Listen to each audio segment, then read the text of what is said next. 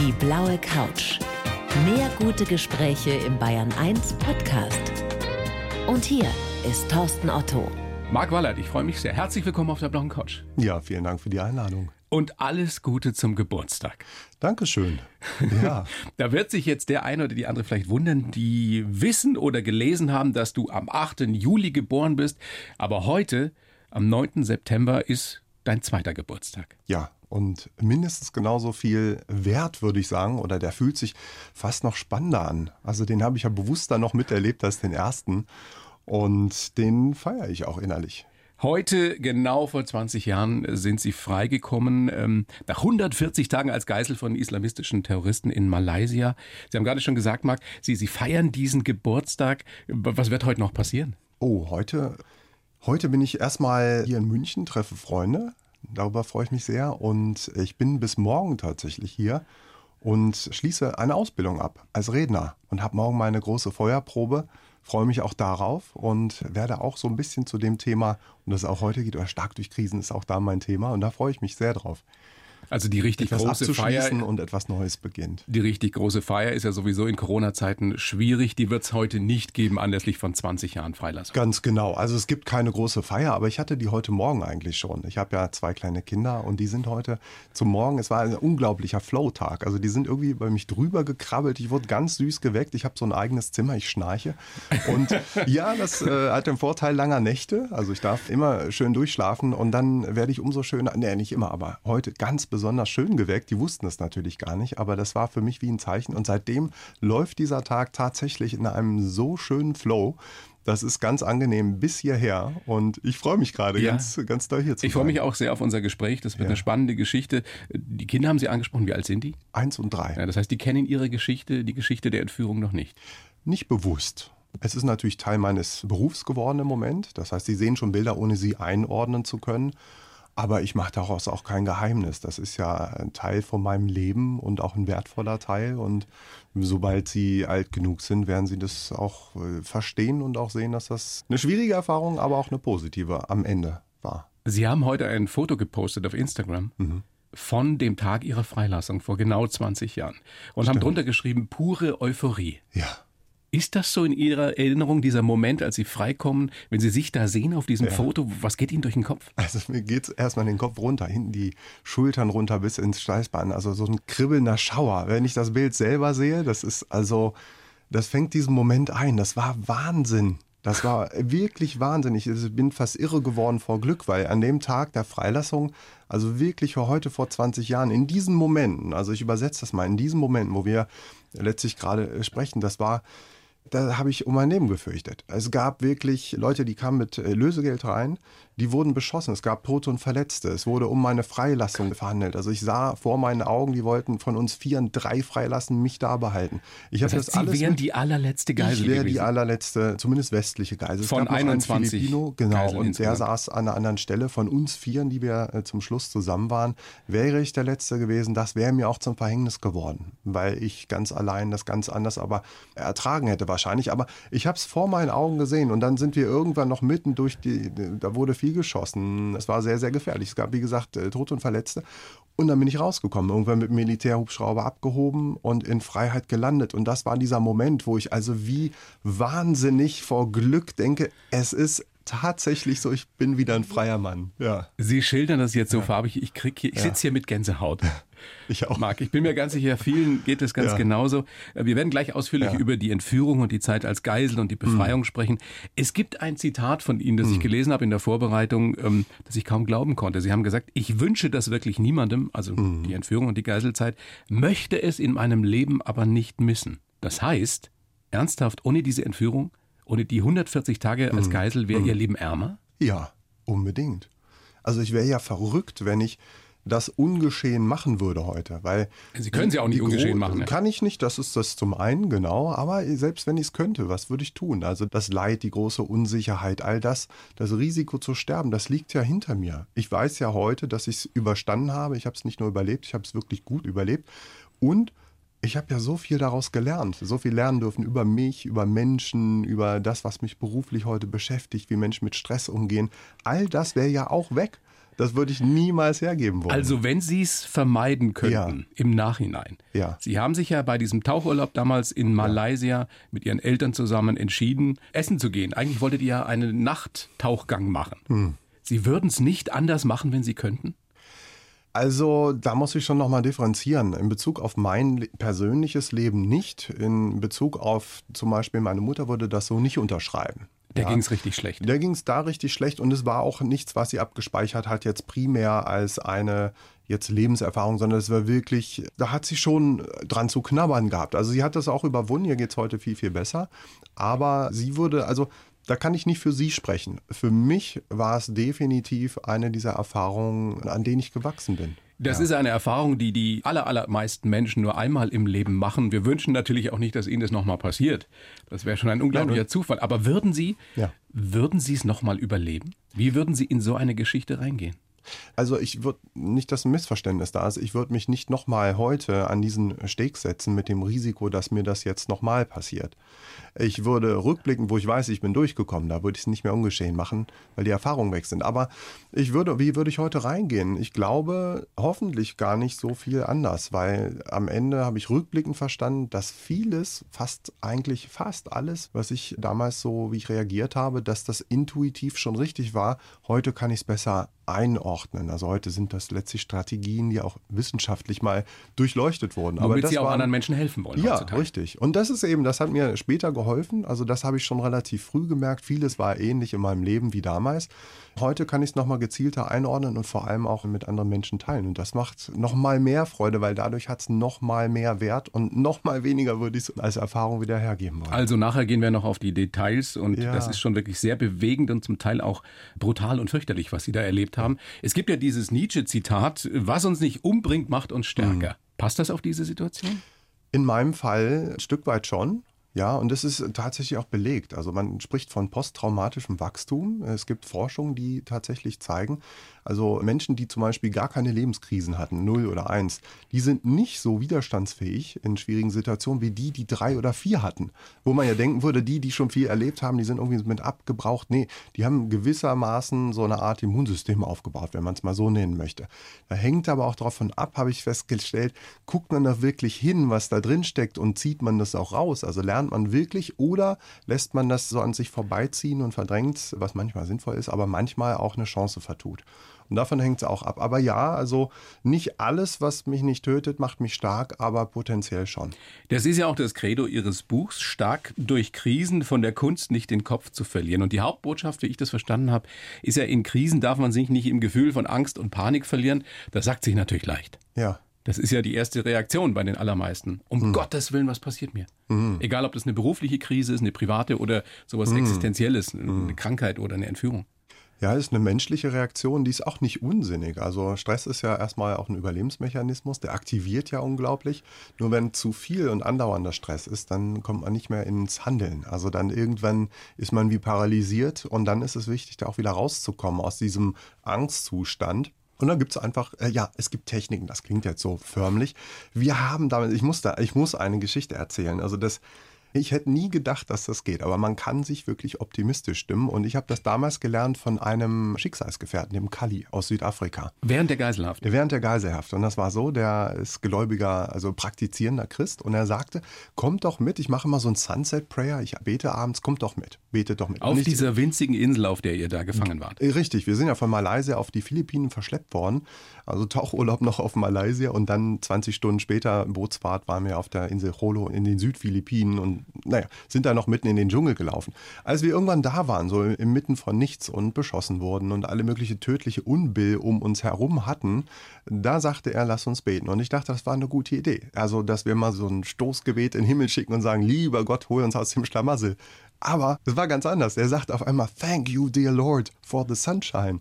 Und Bitte? dann hat er für alles mögliche. In der Situation. Ja, Ihr wart gerade entführt worden. Ne, nicht gerade. Das war so vielleicht nach einer Woche oder ich kann es gar nicht genau ja. sagen, aber es war irgendwann ein Ritual, ein Abendritual, dass wir für alles gedankt haben, was an diesem Tag, egal wie schlimm der war, auch gut war. Und das hat geholfen? Und das hat geholfen. Und zwar deswegen, und heute habe ich das verstanden, weil man ja wenn sich die Gedanken immer nur um Ängste drehen, um die Angst erschossen zu werden, zu verhungern, weil um den Durst, dann kommt man natürlich gelinde gesagt schlecht drauf. Das nimmt Energie. Ja. Und wenn man sich jetzt, und das kann man ganz bewusst tun, Bilder aufruft, also das kann sein, danke für den Sonnenschein. Das war ja nicht alles schlecht tatsächlich. Also steht Wahrscheinlich eine wunderschöne Insel, so Robinson-mäßig. Ja, also es ist, äh, Geigenhumor ist auch eine Möglichkeit, kommen wir auch gleich drauf. Das war an der Stelle gar nicht, man muss das gar nicht überzeichnen. Man kann einfach sagen, es ist schön, wenn die Sonne scheint. Verrückterweise am nächsten Tag hat er gesagt, danke für den Regen dass wir uns waschen konnten. Also positiv auf das zu blicken, was da ist, hilft einfach, weil das Gehirn anfängt, positive Bilder aufzurufen und dann positive Emotionen auszuschütten. Im Zusammenhang mit solchen Krisen fällt ja immer wieder dieses Stichwort Resilienz, mhm. also die psychische Widerstandsfähigkeit gegen Belastungen. Mhm. Ist das Veranlagung, wie einer gestrickt ist, oder kann man das wirklich lernen? Man kann es lernen, also in Teilen. Und zwar auch als Erwachsener. Einiges ist sehr früh angelegt in der Kindheit. Das kann zum Beispiel diese berühmte Selbstwirksamkeit sein oder wo Menschen schon als Kind lernen, wenn sie eine Rasse bewegen, dann, dann macht die Laute. Das kann man sehr früh lernen, man kann es aber auch später lernen, indem man sich immer wieder kleine Erfolge vor Augen führt und merkt, ich kann selbst was ändern an meiner Situation, ich bin gar kein Opfer. Man kann das trainieren und zwar Optimismus in genau der Weise, wie es gerade an einem Beispiel geschildert hat. Man kann sich auf Positives fokussieren, es gibt noch ganz andere Techniken und das ist das Schöne. Sie schreiben ja in Ihrem Buch, und das fand ich auch sehr bemerkenswert, der erste Schritt in so einer Situation, in so einer existenziellen Krise, ist überhaupt erstmal anzuerkennen, was gerade passiert. Ja. Dass man sich im Endeffekt damit abfindet. Ja. Aber das ist ja auch etwas, also, wo die menschliche Psyche doch so funktioniert, dass mhm. man es erstmal wegschieben will. Und sich mhm. denkt, das, das mhm. kann jetzt nicht passiert sein. Wahrscheinlich mhm. war es auch in dem Moment, als sie entführt wurde, ja. als die Entführer die islamistischen Terroristen reinkamen in dieses Restaurant, da mit schweren Waffen um sich geballert haben, habt ihr wahrscheinlich auch gedacht, was passiert jetzt? Ist das eine Inszenierung, oder? Ja, erstmal war es natürlich ein Schock. Ich habe ja verrückterweise das erste, was ich gesehen habe, war, als ich mich umgedreht habe, weil da jemand geschrien hat. Ich habe in so ein Rohr reingeguckt von einem Raketenwerfer. Der war nicht weit weg und auf meinen Kopf gerichtet. So, da habe ich natürlich die Welt erstmal nicht verstanden, weil man sitzt gerade noch, guckt so in ein Cocktailglas rein und in Sonnenuntergang und dann das. Das ist erstmal die Phase von Schock und dann gibt es natürlich diesen Moment, wo man sich sagt, warum denn gerade jetzt? Mhm. Bei uns war es ja, Sie hatten das gerade schon gesagt, so, wir wollten eigentlich einen Nachttauchgang machen. Und ich habe mir gesagt, Mann, ich habe gesagt, ich möchte hier ganz entspannt so einen Drink trinken. Wir haben den anderen zugeguckt, die genau ein paar Minuten vor, bevor wir entführt wurden, unter Wasser gegangen sind. Die haben, also wir haben auch überlebt, aber die haben es gar nicht erst erfahren. Und dann dachte ich, hätten wir den Nachttauchgang mitgemacht. Der Haken ist nur, es ist ja ganz menschlich, die Reaktion, nur die bringt nichts. Also man kann ja die Zeit nicht zurückdrehen, man kann nichts ungeschehen machen. Und das Einzige, was man kann, tun kann und vor allem sollte, ist, das die Lage anzuerkennen, wie sie ist und dann damit zu umgehen. Wie lange hat es bei Ihnen gedauert, bis Sie sich selbst klar gemacht haben, das ist jetzt hier kein Film, das ist nicht Hollywood, sondern das passiert jetzt gerade wirklich. Wir werden hier entführt. Also, dass es ernst ist, das war sehr schnell spürbar, weil so der erste Gedanke, dass sie uns ausrauben und wieder verschwinden, das war schnell klar, als ich eine Gewehrmündung im Rücken hatte und wir da den Strand entlang in zwei kleine Fischerboote reingefercht wurden da war klar, das ist jetzt eine ernsthafte Sache, da geht es um das lebensgefährlich. Aber was genau da passiert, das wusste man nicht. Da gab es ganz viele Spekulationen. Das haben wir eigentlich erst 30 Stunden später verstanden, also 20 Stunden auf dem Boot übers offene Meer, dann nochmal 10 Stunden zu Fuß, also so wie wir waren, halt Barfuß in Flipflops. So, genau, ne? Dann durch den Dschungel gelaufen, irgendwo angekommen und da sagten, und man, ist, man hat immer ein bisschen mehr Informationen bekommen, die sagten, das sind so die Headquarters von denen, wer auch immer die waren.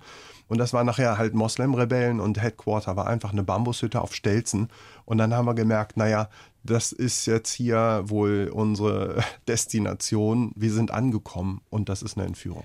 Was diese Situation dann noch viel skurriler macht, jetzt aus meiner ja. Sicht, aus meinem Blickwinkel, ihr seid da im Paradies, hm. Tauchurlaub.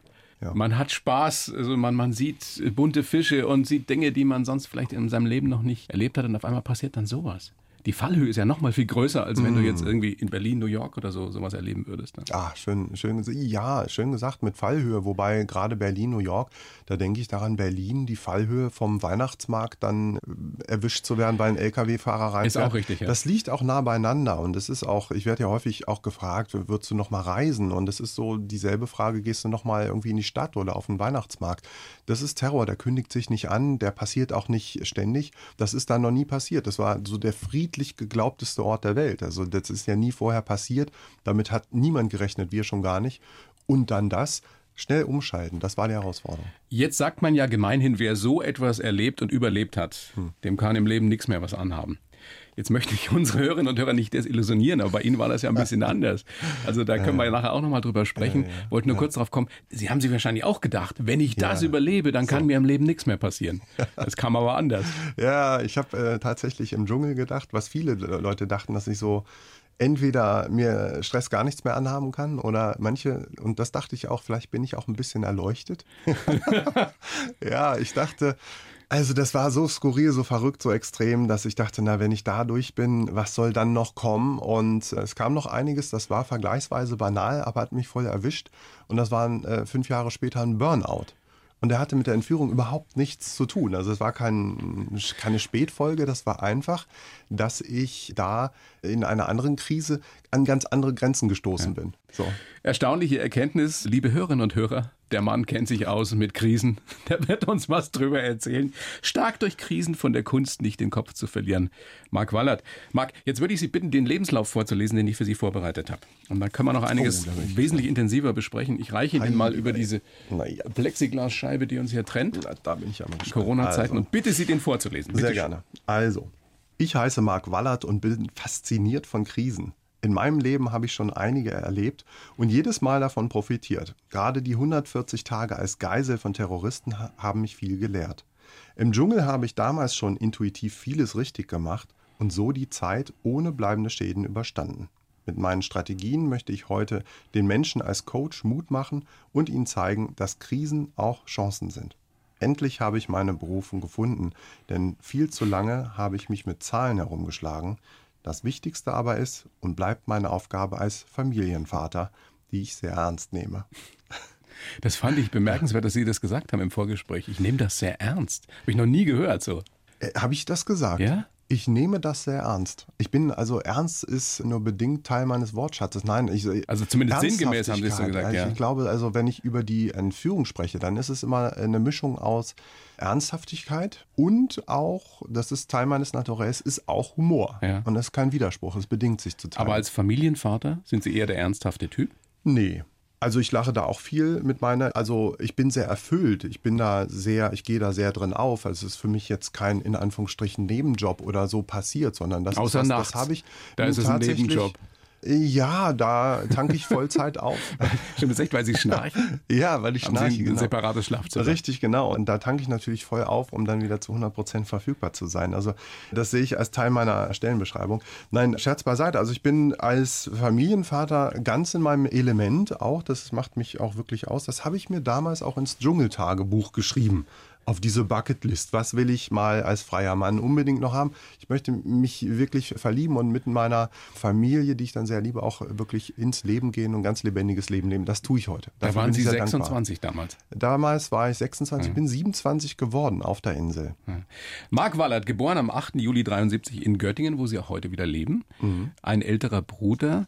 Und damals in der Geiselhaft haben Sie sich, weil wir das vorhin schon hatten, dass man sich immer wieder was Positives vorstellen mhm. soll, auch gerade in so einer Krise, immer wieder vorgestellt, wie Sie mit ihm sich wieder treffen. Ja. Was hat Ihnen das geholfen? Ja, das ist, auch das habe ich heute verstanden, ist eine Technik. Das machen übrigens Sportler auch. Und Sie also haben es intuitiv gemacht damals, ja. Ich habe das, das hat sogar einen tollen Namen, Regnose, sagt Matthias Hawks. Also sich in die Zukunft versetzen und zurückschauen. Und ich habe mir vorgestellt, äh, noch als ich im Dschungel saß, dass ich mit meinem Bruder zusammensitze. Ich werde ihn in den Arm nehmen, also mit allen Sinnen erfahren, und dann werden wir mit dem Bier auf die Freiheit anstoßen, mit einem kühlen Bier, dazu sage ich gleich noch was. Und dann werde ich ihm erzählen, was ich damals alles erlebt habe. Und dann dachte ich so, was habe ich heute erlebt, was, wie werde ich ihm das mal erzählen? Dadurch habe ich sozusagen schon auf das, was ich heute jetzt gerade erlebt, zurückgeblickt und konnte das als eine Erfahrung schon abbuchen, obwohl die noch gar nicht vorbei war. Und dieses beste Bier ihres Lebens, das gab es dann tatsächlich. Ja, es war allerdings nur bedingt das beste Bier. Also es war das Schönste, allerdings es war warm. Warum? ähm, ja, also es war nicht so prickelnd, wie man sich das vorstellt. Ja, auch in meinen Gedanken. Das ging nicht ganz auf die Vision, aber er hat mich abgeholt. Ich wurde ja ähm, kurzerhand von Gaddafi von Libyen freigekauft, bin nach Tripolis nach meiner Freilassung geflogen, habe mich dort bedankt und er ist mir entgegengekommen. Hat Bruder. eine, mein Bruder, er hat mich dort abgeholt in Tripolis. Er hat eine Dose Bier mitgeschmuggelt, ist ja muslimisches Land, durch den Diplomateneingang. Und diese Dose Bier, die war natürlich kochend heiß und die haben wir zusammen getrunken. Das war nicht das leckerste Bier, aber es war das schönste meines Lebens. Wenn man mal so guckt, ähm, was Sie vorher getrieben haben, also vor diesem Tauchurlaub in Malaysia, Sie haben Abi gemacht, haben Wirtschaft studiert, hatten einen tollen Job, viel Geld verdient, dann in dieser Tauchurlaub im April 2000 mit den Eltern dieser malaiischen Insel Sipadan heißt die, glaube ich. Ja. ja der 23. April. Mhm. Ihr wolltet eigentlich einen Nachttauchgang machen, habt mhm. euch umentschieden, wart in diesem Restaurant. Die schwer bewaffneten Männer kommen ins Restaurant, mhm. entführen euch. Wie, wie, sahen die aus? Also was ist das für eine Situation? Haben Sie die immer noch so präsent vor Ihrem inneren Auge? Na, mir helfen heute Bilder, die wir teilweise auch selber gemacht haben. Also ich habe Bilder gemacht, weil Journalisten ja viele vor Ort waren, die berichtet haben auch über unsere Entführung und die haben uns auch eine Kamera dagelassen. Ich habe also die sehr vor Augen, auch durch Bilder. Ist wie Urlaub. Irgendwann hat man noch alles vor Augen, was man auf Bildern hat. Ich erinnere mich aber schon an diesen ersten Moment, wie ich das nicht einordnen konnte, weil da standen also eher so wie Bauern, Zivilisten, aber dann mit Patronengürteln, also wie in einem schlechten Piratenfilm, so über die Schulter, also Mexikanerfilm und dann noch diese Bazooka auf der Schulter. Also das war so völlig gar nicht einzuordnen, wer da hinter uns steht. Und das Verrückte Verrückte war, dass einer auch noch so ein oder zwei T-Shirts anhat, da stand Police drauf und die riefen auch noch Police, Police und wollten uns glauben machen, dass die da irgendwie illegale Immigranten suchen. Das habe ich denen nicht wirklich abgenommen, weil die sahen nicht ernsthaft aus wie unsere Freunde und Helfer. Aber Sie haben ernsthaft Fotos ja. von diesen ja. Entführern zu Hause, ja. die Sie dann bei amüsanten Dia-Abenden ab und zu zeigen? Naja, amüsant nur bedingt. Also ich bin ja Vortragsredner und ich teile auch meine Bilder, weil es geht mir da nicht darum, die Geschichte zu erzählen, so diese Story, die transportiert tatsächlich Emotionen, aber es geht mir darum, die Erfahrung zu teilen. Also das, was ich daraus gelernt habe. Und da hilft es auch den Zuhörern eben mal reinzugehen. Ich entführe die quasi, also in Anführungsstrichen, in den Dschungel und ich konfrontiere sie mit den Herausforderungen, die wir hatten. Dazu gehören bewaffnete Männer. Und dann die Frage, wie geht man damit um? Hm. Ihr seid von denen entführt worden, auf diese kleine Insel hm. verschifft worden mit Fischerbooten. Hm. Dann seid ihr durch den Dschungel noch zehn Stunden gelaufen. Wohin kamt ihr? Wie war der Alltag? Wie sind die mit euch umgegangen? Also das sind letztlich ja zwei Fragen. Also der Alltag war beschwerlich. Alles, was hier so ganz leicht ist, war da unglaublich mühsam. Es gab kein fließend Wasser, gab keinen Strom, kein Licht, kein gar nichts. Wir saßen also im Wald und hatten auch noch nicht mal immer ein Dach über dem Kopf. Das im Regenwald. Was hattet ähm, ihr da Feldbetten oder gar nichts? Gar, nee, nichts Betten. Also es gab wirklich, es gab Bambusplattformen, also so Stelzen, also Bambus, Stelzen quasi, also wie sagen, Bambusrohre. Da drauf dann auch aus Bambus eine Plattform und darauf dann äh, Reissäcke, leere Reissäcke, auf denen wir äh, geschlafen haben. Also sehr hart, sehr simpel teilweise. Meistens hatten wir auch so ein Bambusdach, ja, und irgendwann Plastikplanen. Das war aber schon gut. Das heißt, wir waren im Freien, natürlich Moskitos, alles was da ist, alles Ge äh, Getiers, was man sich so vorstellt im Dschungel, alles äh, hochtödlich und gefährlich. Und es wurde viel geschossen und also das war sehr Alltag, äh, uns eigentlich äh, wirklich erstmal Wasser zu holen, wenn wir Zugang zum Fluss hatten. Das war nicht immer der Fall. Und auf Toilette zu gehen war beliebig, also da könnte ich jetzt drei Stunden drüber erzählen. Ich habe auch mal 20 Seiten aufgeschrieben, wie das so war. Über den Toilettengang? Über den Toilettengang, weil es, äh, also ich, ich nenne nur mal die Rahmenbedingungen, also kein Wasser, bei Dunkelheit barfuß in einen Wald zu laufen, wo schon hunderte andere waren, das Ganze mehrfach die Nacht, weil man Durchfall hat, aber kein Toilettenpapier. So, jetzt kann man sich also überlegen, wie leicht das ist, irgendwie Bäume zu finden, die also Blätter haben, wo jetzt nicht gerade irgendwie äh, Ameisen dran kriechen oder was auch immer man sich jetzt an was man nicht am Popo haben möchte. Also das war wirklich aufwendig, zumal, und das kam verschärfend hinzu, wenn jemand von uns nicht laufen konnte, aus welchen Gründen auch immer, dann hieß das diese Prozedur mehrfach in der Nacht mit, mittragen. Also man hatte die Nacht eigentlich damit zu tun, irgendwie seinen Darm zu entlernen oder der sich selbst entlernen wollte. Das, sorry für die Details, ich hoffe, das. Aber, aber das, das äh, illustriert wenn, natürlich, wenn Sie was mich die fragen, wirklichen das, Probleme auch Das waren, waren äh, so, und das kann man sich äh, schwer vorstellen, möchte man auch nicht, wünsche ich auch niemandem. Wie gesagt, ich möchte das gar nicht nochmal, wünsche ich auch meinem ärgsten Feind nicht. Aber es ist natürlich schon wenn man das überlebt hat, dann merkt, guckt man natürlich anders auf einige Situationen auch im Leben. Wie gesagt, erleuchtet bin ich ja nicht, aber ich habe schon so einen Referenzpunkt, wo ich immer mal merke, naja, es geht halt mehr und man ist zu vielem imstande, was ich so auch selber nie gedacht hätte. Hattet ihr denn genügend zu essen und zu trinken? Bedingt. Also am Anfang nicht. Wir haben die ersten Wochen nur Reis gegessen. Das ist für uns natürlich eine Riesenumstellung gewesen. Kommen also aus diesem opulenten Tauchresort da haben wir sehr gut gegessen und waren das auch gewohnt. Und dann wirklich auf so eine Reisdiät, der war äh, manchmal mit Sojasauce, ab und zu äh, pro Mann eine Sardine dazu, aber eine ist wirklich sehr klein, wie ein kleiner Finger. und manchmal angebrannter Reis, manchmal auch gar kein Reis. Also wir hatten wirklich Hunger die ersten Wochen. Das hat sich irgendwann schlagartig geändert mit Hilfslieferungen. Aber ja, Hunger war ein Thema und Durst teilweise auch. Mhm. 140 Tage waren Sie da. Ja. Wie oft haben Sie in diesen 140 Tagen gedacht, warum verdammt nochmal sind wir damals nicht tauchen gegangen? Na, ich habe es mich ganz am Anfang direkt gefragt. Da dachte ich, na, hätten wir den Nachttauchgang mitgemacht. Das war ja auch meine Idee gewesen, es nicht zu tun. Ich habe aber nicht so lange bereut. Ich habe schon gemerkt, das macht auch keinen Sinn. Also ich bin nicht der Typ, habe ich damals festgestellt, der lange hadert, sondern ich überlege. Und das hat mir geholfen, so wer weiß, wofür es gut ist. Das klingt jetzt ein bisschen komisch, war aber tatsächlich so, dass ich potenziell es für möglich gehalten habe, dass das, was da passiert, irgendeinen tieferen Sinn in meinem Leben macht ich da irgendwas draus lernen kann, was auch immer das sein mag. Aber ich habe hingeguckt, was passiert, was könnte da für mich drin stecken, was nicht heißt, dass das irgendwie, äh, dass ich das gebucht hätte. Jetzt hat das alles natürlich mit dem Dschungelcamp überhaupt nichts zu tun, so wie wir dieses äh, Trash-Format aus dem Fernsehen kennen. Trotzdem, eine Dynamik unter den Geiseln gab es mit Sicherheit auch. Ja, ja, unbedingt. Hat da jeder seine Rolle gefunden mit der Zeit? Welche war Ihre? Ja, spannend. Also meine war zweierlei. Also zum einen Helfer, eine sehr dankbare Rolle. Also ich habe mich sehr Helfen gekümmert. Hilft. Helfen hilft, vor allem sich selbst. Ja, also wer anderen hilft, hilft sich selbst am meisten, habe ich festgestellt, weil ich mich sehr gekümmert habe, unter anderem um eine äh, Französin, die hat äh, von Anfang an gesagt, sie ist meine Verlobte, um sich zu schützen. Ja, wir haben also waren ein Paar und ich habe auch wirklich, wir haben viel zusammen gemacht. Meine Mutter, meiner Mutter ging es irgendwann so schlecht, dass ich auch da sehr viel meinem Vater und äh, geholfen habe, ihr zu helfen.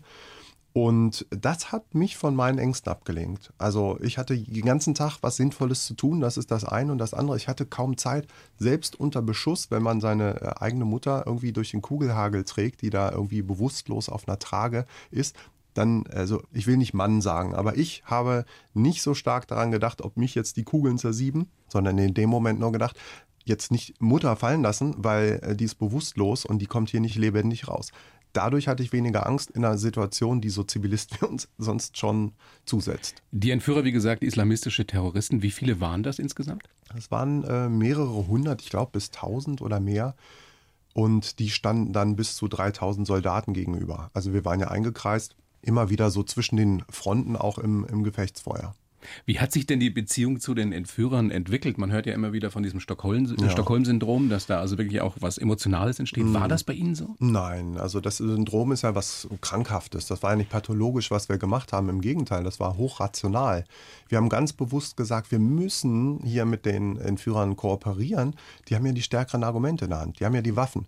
Und auf Konflikt zu gehen, ist insbesondere beim asiatischen Naturell, ohne jetzt Stereotypen reiten zu wollen, aber keine gute Idee, weil Gesichtsverlust eben zu einer Überreaktion auch mal führen kann. Also die haben ja nicht provoziert, wir sind wirklich mit ihnen, äh, wir haben gute Beziehungen gepflegt. Warum? Was heißt gute Beziehungen? Naja, Habt ihr mit wir, denen also, auch äh, Witze gemacht?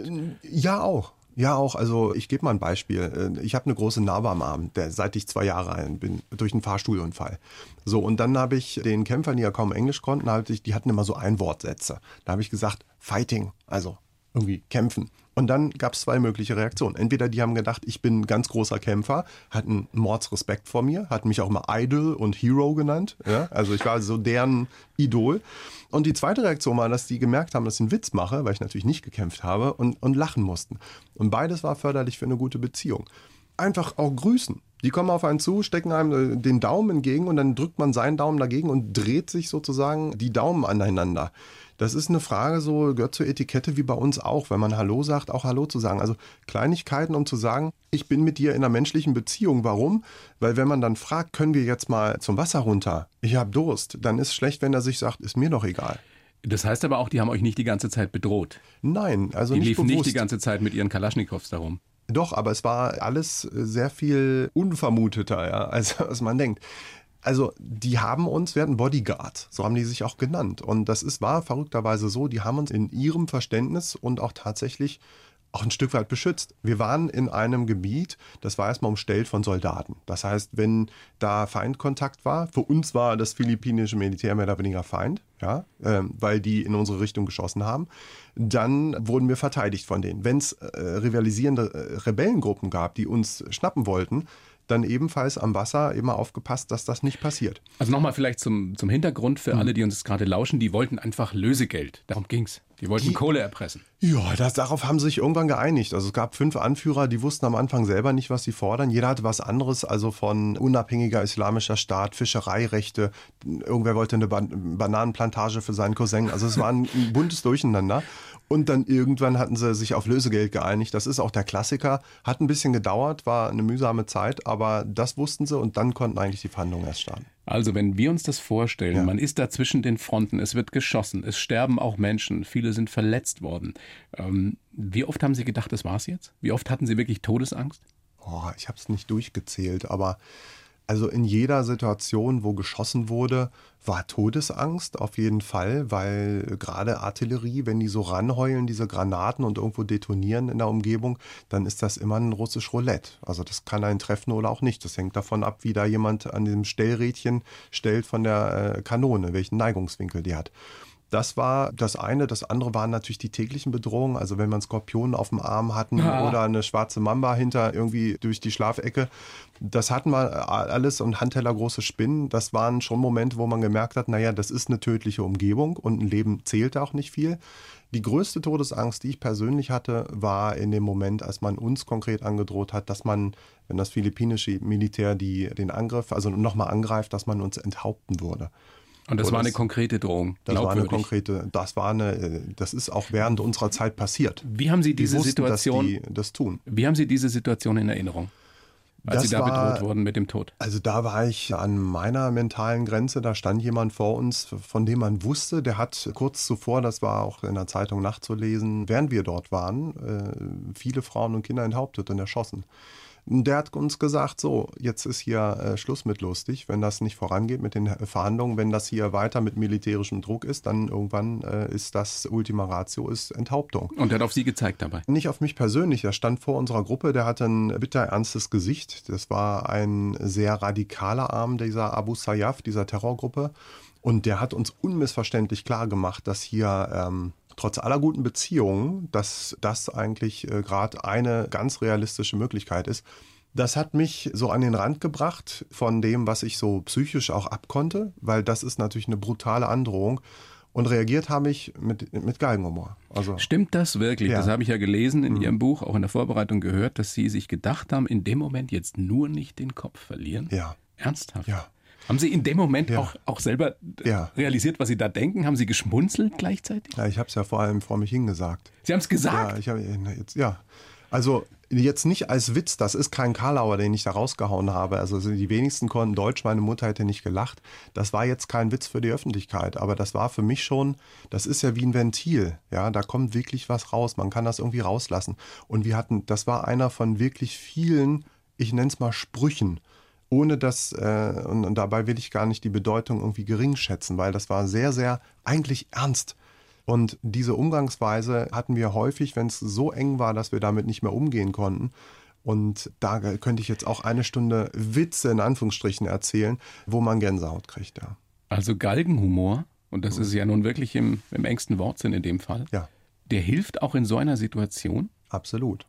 Da habe ich auch erst verstanden, warum jemand, der jetzt also auf dem Weg zum Galgen ist, dann noch ein, also so ein Scherzchen reißt. Da hatte ich nie so einen Bezug zu, aber das ist, wohin soll man mit seiner Angst, diese Aussichtslosigkeit, man kann ja nirgends, man kann dem nicht entgehen. Und ein mögliches Ventil, diesen Druck abzulassen, ist eben Galgenhumor. Und das hilft auch in den kleinen Versionen, ich sag mal, wenn man im beruflichen Stress ist, dann hilft es schon manchmal mit dem Augenzwinkern irgendwie zu sagen, komm, auch mal die Humorschiene dazu nehmen, weil es einfach verdaulicher macht, das, was da gerade passiert. Das ist alles extrem bewegend und eindrücklich, was Sie uns erzählen. Sie haben es mehr oder weniger unbeschadet überstanden, Marc. Gibt es trotzdem Geschichten, die Sie bis heute, die Sie dort erlebt haben, die Sie bis heute nicht erzählen können? Weil sie nicht drüber reden können? Naja, nicht drüber reden können, nicht. Es gibt Geschichten oder Details, die ich zu, äh, zum Wohle anderer jetzt so nicht ausbreiten würde. Also in die Toilettengeschichte würde ich nicht tiefer einsteigen, da würde ich keine Namen äh, beifügen. Ja, aber es gibt vieles von, ja, ich sage das bewusst, weil es gibt vieles, wo es natürlich helfen würde, die Dramatik darzustellen, die im Kleinen liegt. Das ist nicht, dass wir enthauptet werden sollten oder beschossen wurden. Das waren viele kleine Dinge, warum. Zum Beispiel? Äh, Naja, das sind eben äh, wirklich sehr, sehr intime Geschichten auch, die ich dann eben nicht teile, die aber helfen würden durch, also ich tue es in Teilen, auch in meinem Buch.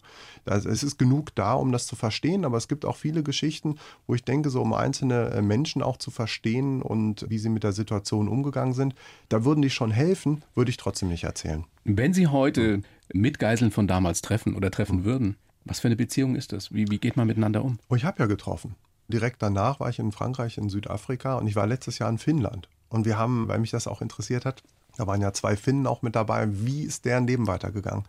Und bei dem einen relativ spurlos, der ist so Konzernchef, der hat irgendwie einfach weitergemacht. Und der andere, das fand ich so interessant. Das war ein tolles Wiedersehen, aber, ne, ist eine andere Geschichte. Also ich erzähle erstmal, der Seppo, der hatte ganz große Angst auch während der Entführung. Der hat ganz viel gezeichnet damals. Er hat nicht Tagebuch geschrieben wie ich, der hat gezeichnet. Und der hat sich danach mit auseinandergesetzt, wie kann man Gefühle wie die Angst in der Kunst darstellen. Das ist der Experte für zeitgenössische Kunst. Der macht gerade die größte wow. Ausstellung in Finnland, Kunstausstellung ever. Ja, jetzt. Und das ist also so eine Blüte, deswegen habe ich so ein Fable für Krisen, weil man die nicht schönreden sollte, aber auch drauf blicken, was gibt es denn noch neben der Krise für Chancen, die genau daraus entwachsen sind, die sonst nicht bestehen würden. Lassen Sie uns nochmal darauf zurückkommen, wie Sie freikommen. Hm. Also vorher diese existenzielle Situation, Sie denken, jetzt ist es vorbei, die beschießen sich da gegenseitig, Sie kommen dann trotzdem frei, steigen in den Flieger nach Tripolis. Was waren die ersten Dinge, die Sie dann dort in Freiheit gemacht haben? Also das warme Bier mit meinem Bruder, das war ja. das ersehnteste von allen. Das war auch wirklich schön. Also und zum Glück das letzte warme Bier. Aber so, dann habe ich erstmal ganz viel wahrgenommen von dem, Zivilisationsluxus. Das war so eine dieser Sensationen, dieser Körpersensationen. Also als ich in das erste Hotel reinkam und klimatisiert mit einer, also Toilette, da kann man sich draufsetzen, man kann spülen. Es gibt äh, zum Händewaschen Wasser. Das ist warm oder kalt. Das war unfassbar. Es gibt eine Dusche. Das war, es gibt eine Dusche. Es war wirklich alles unfassbar. Licht an, Licht aus. Aber das Schönste von allem war die Tür. Als ich die Tür zugemacht habe, das war der erste Moment von Privatsphäre. Wir hatten ja kein Meter Abstand. Wir hatten ja keine Wände für viereinhalb Monate. Immer haben uns mindestens 20 Augenpaare angeguckt, weil auch Gott und die Welt dahin gekommen ist, Einheimische und so weiter, um uns anzugucken. Den ganzen Tag dieser Zoo-Effekt, wie wir den genannt haben, das war so eine Belastung, kann auch das schwer jemand nachvollziehen, ja, dass das so belastend war, war es aber psychisch. Und diese Tür zuzumachen, das war eines der größten Phänomene, die ich sehr genossen habe. Marc, was ist das Allerwichtigste, wenn Sie es wirklich auf den Punkt bringen, was hm. Sie aus dieser Zeit für Ihr späteres Leben mitgenommen haben? Ich nenne das, in Krisen nicht den Kopf zu verlieren. Und das war, wenn ich eines nennen müsste, was mir wirklich geholfen hat, dann ist es so dieses positiv bleiben, ohne leichtfertig zu werden. Und das ist in vielen Krisen, by the way, auch im Moment für uns alle die Herausforderung, dass wir immer positiv bleiben, ja, aber auch nicht das Gefühl haben, irgendwie die Krise ist vorbei, sondern noch ein bisschen Spannung auch behalten, um mit einer langen, schwierigen Zeit einzugehen.